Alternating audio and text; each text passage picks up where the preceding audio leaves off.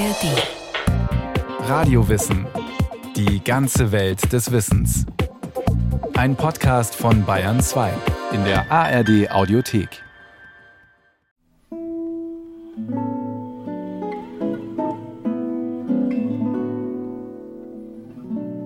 Was alles hat unser Volk in diesen 100 Jahren durchmachen müssen? Was alles hat es sich selbst und anderen angetan? Willy Brandt auf dem Sonderparteitag der SPD am 9. Juni 1990 in Halle. Wir haben die Chance, aus dem sich einigenden Deutschland eine Bastion des Friedens zu machen.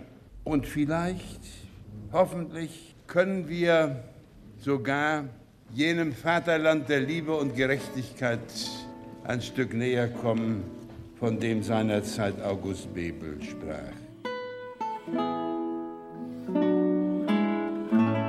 Es ist nicht die einzige Rede, in der Brandt an den anderen großen Parteivorsitzenden erinnert. August Bebel war bereits zu seinen Lebzeiten das Idol der Sozialdemokratie.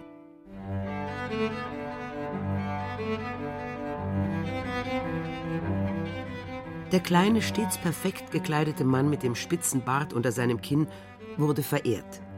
Nicht nur, weil er aus der sozialdemokratischen Arbeiterbewegung eine Massenbewegung machte, die bei den Reichstagswahlen im Januar 1912 mit 34,8 Prozent der Stimmen zur stärksten Fraktion gewählt wurde, sondern auch, weil er als geradlinig und ehrlich galt und sich in aufsehenerregenden Reden für die Wünsche und Ziele der Arbeiterschaft einsetzte. In vielen Wohnungen hing Bebels Porträt neben dem des Kaisers. Bebel war der Kaiser der Arbeiter. Entsprechend pompös wurde er auch bestattet. 60.000 Menschen defilierten im August 1913 an seinem aufgebahrten Leichnam in Zürich vorbei.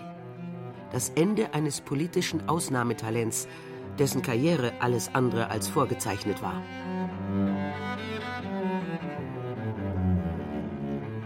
Geboren wird August Bebel am 22. Februar 1840 in der Festung Deutz bei Köln, wo sein Vater, der preußische Unteroffizier Johann Gottlob Bebel, stationiert ist. Die Mutter Wilhelmine Bebel stammt aus einer Wetzlarer Bäckersfamilie. In Bebels Erinnerungen aus meinem Leben schreibt er später: Das Licht der Welt, in das ich nach meiner Geburt blickte, war das trübe Licht einer zinnernen Öllampe das notdürftig die grauen Wände einer großen Kasemattenstube beleuchtete, die zugleich Schlaf- und Wohnzimmer, Salon, Küche und Wirtschaftsraum war. Nach August folgen 1841 und 1842 zwei weitere Söhne, Karl Julius und Karl Friedrich. Der Jüngere wird nur drei Jahre alt. Der Sold des Vaters ist laut Bebels Erinnerungen mehr als knapp. Die Familie lebt in ärmlichen Verhältnissen. August Bebel ist noch keine vier Jahre alt, als sein Vater an Schwindsucht stirbt. Die Mutter hat keine Pensionsansprüche. Um versorgt zu sein, heiratet sie den Zwillingsbruder ihres Mannes, der aber zwei Jahre später ebenfalls stirbt. Wilhelmine Bebel ist auf Armenhilfe angewiesen. Um die zu bekommen, muss sie mit ihren beiden Söhnen in ihre Heimatstadt Wetzlar zurückkehren. Die materiellen Verhältnisse werden in Wetzlar nicht deutlich besser. Wilhelmine erbt zwar ein wenig Land und verdient kurzfristig Geld, indem sie Militärhandschuhe für den Betrieb ihres Schwagers näht, aber dennoch reicht es kaum zum Leben. Das Abendessen besteht jahrelang aus nur einem Stück Brot am Tag mit wenig Butter. Es ist begreiflich. Wenn jahrelang mein Ideal war, mich einmal an Butterbrot tüchtig satt essen zu können. August Bebel und sein Bruder erhalten eine dürftige Schulausbildung in der städtischen Armenschule. August ist ein begabter Schüler, der durch seine Wissbegier auffällt. Für Jürgen Schmidt, Historiker und Autor der Biografie August Bebel, Kaiser der Arbeiter, ist das eine der Grundvoraussetzungen für den späteren Erfolg. Als in seiner Schulzeit bereits, obwohl dies sehr rudimentär nur war, hat er durch seine Fähigkeiten vom Lehrer zusätzlich Mathematikunterrichtsstunden angeboten bekommen. Und dann schafft er es wirklich, alles, was ihm angeboten wird, auch wirklich aufzusaugen. August Bebel ist 13 Jahre alt, als auch seine Mutter nach langer Krankheit an Schwindsucht stirbt. Sie, die er trotz aller Schicksalsschläge als immer heiter und guten Mutes erlebt hat. Die Brüder werden bei der Verwandtschaft untergebracht. Ein Jahr später beginnt Bebel seine Drechslerlehre und begibt sich mit 18 Jahren nach bestandener Gesellenprüfung auf eine zweijährige Wanderschaft. Jürgen Schmidt Bebel wandert zum Beispiel, schildert er dann in seiner Autobiografie stundenlang durch den Spessart und trifft keine Menschenseele und wie er da auch Ängste aussteht und nicht weiß, wo er denn überhaupt ankommen wird. Also das ist schon Ausbildung einer Persönlichkeit. Ein zweiter Aspekt, der mit diesen Wanderungen zusammenhängt, ist eine berufliche Qualifikation. Die Wanderschaft führt August Bebel nach Leipzig, wo er sich im Mai 1860 niederlässt. Neben seiner Arbeit als Drechslergeselle in einer Werkstatt wird er Mitglied im gewerblichen Bildungsverein. Er nutzt die dortigen Angebote, um sich weiter zu qualifizieren. Indem er Kurse in Buchführung besucht und seine Mathematikkenntnisse vertieft, bereitet er sich auf seinen Meistertitel vor. Mit Erfolg. Schon im Februar 1864 eröffnet er seine eigene Drechslerwerkstatt. Im Bildungsverein übernimmt Bebel bald zusätzliche Aufgaben, indem er Veranstaltungen organisiert und für die Kasse zuständig ist. Darüber findet er seinen Weg in die Politik.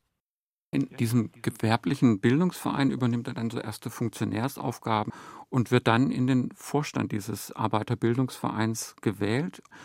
Und da setzt dann wirklich auch so der erste Politisierungsschub ein. Er wird dann als Delegierter nach Frankfurt eingeladen, wo sich ein Dachverband dieser Arbeiterbildungsvereine gründet und Bebel da dann Führungsaufgaben zugeschrieben bekommt. Bebel lernt, öffentlich aufzutreten und Reden zu halten. So wie im Februar 1863 auf dem zweiten Stiftungsfest des Bildungsvereins, wo er die Festrede hält. Er vertritt damals den liberalen Standpunkt, dass es reicht, den Arbeitern auf dem Weg in die Selbstständigkeit zu verhelfen. Er spricht sich gegen die Forderung des damals ebenfalls aufstrebenden Ferdinand Lassalle nach einem allgemeinen, gleichen, geheimen und direkten Wahlrecht aus.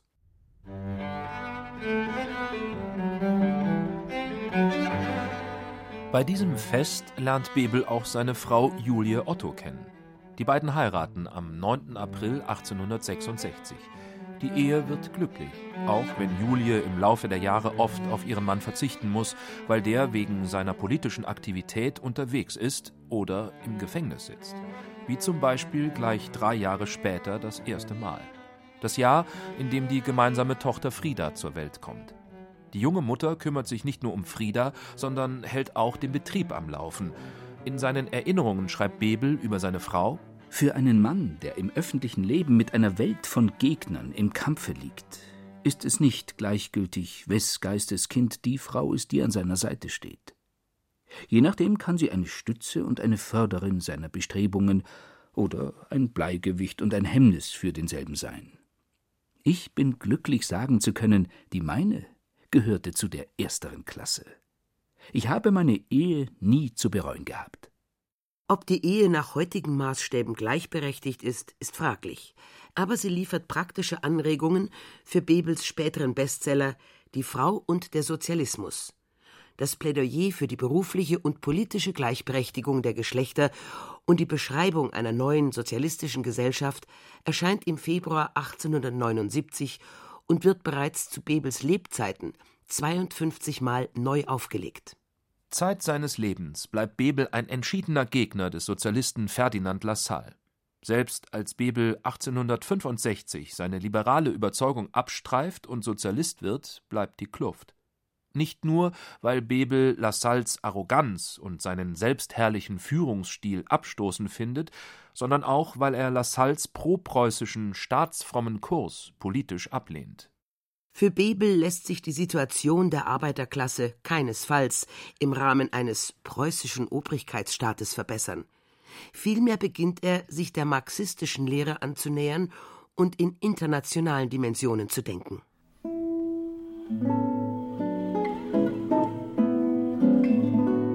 Im Frühjahr 1865 lernt Bebel im Leipziger Arbeiterbildungsverein Wilhelm Liebknecht kennen.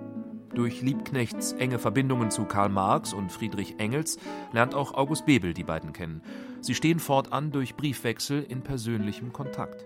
Wilhelm Liebknecht und August Bebel werden Freunde. Eine Freundschaft, die trotz Meinungsverschiedenheiten über Jahrzehnte halten wird. Sie gründen nach dem Sieg Preußens über Österreich im August 1866 die Sächsische Volkspartei.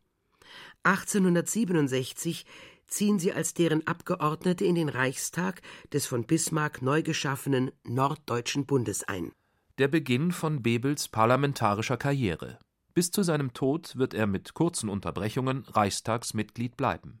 Anders als Liebknecht, der das Parlament lediglich als Propagandabühne betrachtet und es ablehnt zu paktieren und parlamenteln, ist Bebel ein Pragmatiker. Er nutzt sein Mandat, um die Lage der Arbeiter zu verbessern. Er beteiligt sich eifrig an Debatten über Arbeiterschutz oder Frauenarbeit und setzt sich für ein Verbot der Kinderarbeit unter 14 Jahren ein. Eine Strategie, die langfristig zum Erfolg führt auch weil sie seinen Gegner, den Reichskanzler Otto von Bismarck, unter Druck setzt, auf die Not der Arbeiterschaft zu reagieren, will er nicht ihre Stimmen an die Sozialdemokraten verlieren. In einem anderen Punkt sind sich Liebknecht und Bebel dagegen einig. Beide lehnen die politische Übermacht Preußens strikt ab. Schon in seiner parlamentarischen Antrittsrede am 10. April 1867 attackiert Bebel Otto von Bismarck und hält ihm vor, dass der Norddeutsche Bund allein der Stärkung der Hohenzollernschen Hausmacht diene. Als Redner ist Bebel nicht nur außergewöhnlich begabt, sondern er scheut auch keinen Konflikt. Selbst nicht, als es 1870-71 um die allgemein umjubelte Gründung des Deutschen Reiches geht, bei der Elsass-Lothringen von Frankreich annektiert wird. Jürgen Schmidt. Das ist eine der Sternstunden seines parlamentarischen Wirkens zu so einem frühen Zeitpunkt, weil er dort eben wirklich das Selbstbestimmungsrecht der Völker verlangt und da 1870 schon vorhersieht, dass diese Annexion von Elsass-Lothringen das deutsch-französische Verhältnis so spannungsvoll macht. Dann August 1869. August Bebel und Wilhelm Liebknecht gründen in Eisenach die Sozialdemokratische Arbeiterpartei. Eine neue Arbeiterpartei, in der sich der Verband der Arbeitervereine, dessen Präsident Bebel ist, die Sächsische Volkspartei und ehemalige Mitglieder des Allgemeinen Deutschen Arbeitervereins zusammenschließen.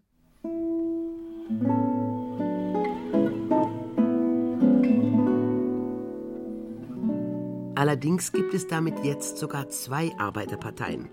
Einmal den bereits 1863 von Ferdinand Lassalle gegründeten Allgemeinen Deutschen Arbeiterverein, kurz ADAV, und die Eisenacher Sozialdemokratische Arbeiterpartei, kurz SDAP.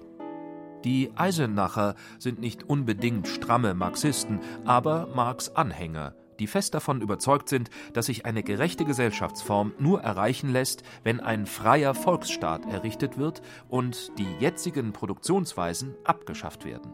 So steht es im von Bebel verfassten Parteiprogramm. Nach dem Ende des Deutsch-Französischen Krieges beginnen beide Parteien sich anzunähern. Mit der Reichsgründung am 18. Januar 1871 wächst die Erkenntnis, dass eine gemeinsame Arbeiterpartei gegen den Staat mehr ausrichten kann. Bebel wird am 3. März 1871 in den Deutschen Reichstag gewählt. Seine Rede, drei Wochen später, in der er sich offen mit der zerschlagenen Pariser Kommune solidarisiert, bleibt nicht ohne Folgen. Die SDAP wird unter polizeiliche Beobachtung gestellt, da Bismarck den Parteimitgliedern unterstellt, staatsgefährdende Revolutionäre zu sein. Ein Jahr später wird es ernst. Bebel und Liebknecht wird in Leipzig wegen Hochverrats der Prozess gemacht. Die willkürlich konstruierte Anklage basiert auf dem Vorwurf, dass sie durch ihre Schriften und Organisationen marxistische Lehren wie die des Klassenkampfes unterstützen und das Ziel verfolgen, eine Revolution mit Gewalt herbeiführen zu wollen. Bebel betont im Prozess, dass die Arbeiterpartei die Revolution als Umgestaltung der öffentlichen Zustände nur im friedlichen Sinne meint. Tatsächlich ist er fest davon überzeugt, dass es keine Gewalt braucht, um eine sozialistische Gesellschaft aufzubauen. Immer wieder warnt er vor dem großen Kladderadatsch und meint damit den Zusammenbruch des bestehenden politischen Systems, nach dessen Ende sowieso ein neues, gerechtes Gesellschaftsmodell stehen wird. Bebel schafft damit eine Vision, an die viele Parteigenossen glauben. Eine gemeinsame Hoffnung, die eint. Bebel und Liebknecht werden zu zwei Jahren Festungshaft in Hubertusburg verurteilt. Über seine Ankunft am 8. Juli 1872 schreibt Bebel Am Nachmittag desselben Tages reiste ich nach Hubertusburg. Am Bahnhof hatte sich eine große Zahl Männer und Frauen eingefunden, um sich von mir zu verabschieden. Als ich ausstieg, standen sämtliche Schaffner an dem langen Personenzug vor ihrem Wagen und salutierten, indem sie die Hand an die Mütze legten. Der Lokomotivführer schwenkte die Mütze, ebenso schwenkte ein großer Teil der Passagiere, der in den Fenstern lag, Hüte und Mützen, riefen mir Lebewohl zu. Ich war sehr gerührt über dieses Zeichen der Sympathie. August Bebel ist während seiner Haft fleißig. Er nutzt die Zeit für Studienzwecke, lernt Fremdsprachen, liest viel und schreibt Briefe, Abhandlungen oder Bücher. Er saß ja teilweise auch gemeinsam mit Wilhelm Liebknecht im Gefängnis. Und von daher kann er zum Beispiel mit Liebknecht sich auch austauschen. Und Liebknecht muss August Bebel Französisch beibringen, damit Bebel den französischen Frühsozialisten Charles Fourier lesen kann. Und Bebel schreibt eine Abhandlung, eine Art Biografie über Charles Fourier und seine Werke. Am 1. April 1875 wird August Bebel entlassen, gefeiert als politischer Märtyrer, der der Partei weiteren Zulauf beschert, die sich nur einen Monat später mit den Lassallianern zu einer Partei vereinigt. Am 27. Mai 1875 gründen die SDAP und der ADAV auf dem Vereinigungskongress in Gotha die gemeinsame Sozialistische Arbeiterpartei, kurz SAP. Die Einigung bringt mehr Wähler. Nach den Reichstagswahlen 1877 ziehen zwölf Abgeordnete der SAP in den Reichstag ein. Reichskanzler Otto von Bismarck nutzt jede Chance, um die erstarkende Bewegung mit Repressalien zu überhäufen. Am 18. Oktober 1878 wird das sogenannte Sozialistengesetz gegen die gemeingefährlichen Bestrebungen der Sozialdemokratie verabschiedet. August Bebel muss zwar nicht ins Gefängnis, aber er wird 1881 aus Leipzig ausgewiesen. Gemeinsam mit Wilhelm Liebknecht zieht er in das nahegelegene Borsdorf. Da er als Parlamentarier weiter im Reichstag auftreten darf, nutzt er jede Möglichkeit, seiner Partei zu dienen.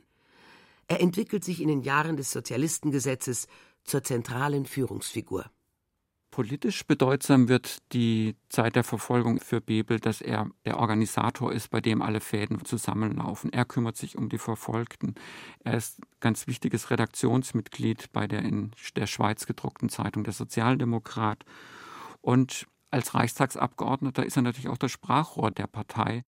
Das Sozialistengesetz ist bis zum 30. September 1890 gültig.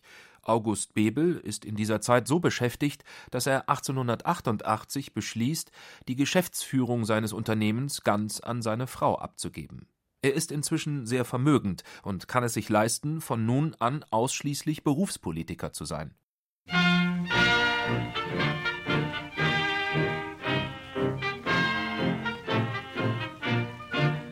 Nach dem Ende der Verfolgung durch das Sozialistengesetz steigen die Mitgliederzahlen der Sozialdemokraten sprunghaft an. Innerhalb weniger Jahre wird die Partei unter Führung von August Bebel zur Massenbewegung, die bei den Reichstagswahlen 1903 über drei Millionen Stimmen erhält. 1912 ist sie mit 34,8 Prozent die stärkste Fraktion im Reichstag. Seit dem Oktober 1890 nennt sich die SAP Sozialdemokratische Partei Deutschlands, also SPD. August Bebel ist einer der maßgeblichen Gestalter ihres Erfurter Programms. Er wird auf dem Parteitag in Berlin am 21. November 1892 zum Vorsitzenden gewählt. Damit ist er auf dem Höhepunkt seiner Politikerkarriere angekommen. Seinen Vermittlungskünsten ist es zu verdanken, dass die Partei trotz erbitterter Flügelkämpfe in der kommenden Zeit nicht auseinanderbricht also die Revisionisten auf der rechten Seite und auf der linken Seite, womit Rosa Luxemburg und anderen dann eben auch eine linke Alternative auftaucht und Bebel im Zentrum diese Spannungen immer noch zusammenhält. Das ist ein zentraler Aspekt in seinem politischen Wirken für die Partei. Bebels Reden sind inzwischen legendär. Besonders seine Auftritte gegen die Kolonialpolitik des Kaiserreiches erregen Aufsehen. 1903 hält er seine berühmte Nilpferdpeitschenrede, in der er den Reichstagsabgeordneten mit der Peitsche vorführen will, wie das aussieht, wenn die Riemen auf die nackte Haut treffen. Anfang 1908 erfährt Julie Bebel, dass sie Brustkrebs hat. Sie stirbt im November 1910. Zwei Jahre später verliert August Bebel auch seinen Schwiegersohn. Zwei Schicksalsschläge, die Bebel noch mehr die Nähe zu seiner Tochter Frieda und seinem Enkel Werner suchen lassen. Frieda lebt seit ihrer Hochzeit in der Schweiz. Um so viel Zeit wie möglich miteinander zu verbringen, hat Bebel bereits seit 1897 ein Domizil am Zürichsee, die Villa in Küsnacht. Gar nicht weit entfernt, im schweizerischen Kurort Passuk, stirbt August Bebel am 13. August 1913. Zwei Monate zuvor hat er seinen letzten Auftritt im Reichstag. Bis zum Schluss wird er nicht müde, vor den Gefahren eines drohenden Weltkrieges zu warnen. Am 9. November 1911 klingen seine Worte im Reichstag nahezu prophetisch. Alsdann wird in Europa der große Generalmarsch geschlagen, auf den hin 16 bis 18 Millionen Männer, die Männerblüte der verschiedenen Nationen, ausgerüstet mit den besten Mordwerkzeugen, gegeneinander als Feinde ins Feld rücken. Aber nach meiner Überzeugung steht hinter dem großen Generalmarsch der große Kladderadatsch. Ja, Sie haben schon manchmal darüber gelacht, aber er kommt. Nur vertagt. August Bebel wird bis heute verehrt. Als charismatischer Mann, der trotz Erfolg und Reichtum nie vergaß, woher er kam. Als derjenige, dem es zu verdanken ist, dass aus der sozialen Arbeiterbewegung eine Partei wurde. Selbst Engelszungen haben nur Erfolg, wenn der Resonanzboden für das, was sie predigen, vorhanden ist.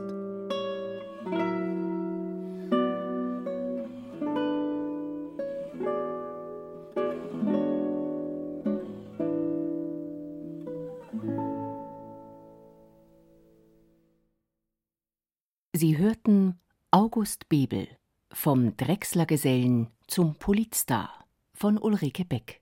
Es sprachen Christiane Blumhoff, Thomas Leubel und Peter Weiß. Technik Christiane Gerhäuser-Kamp. Regie Frank Halbach. Eine Sendung von Radio Wissen.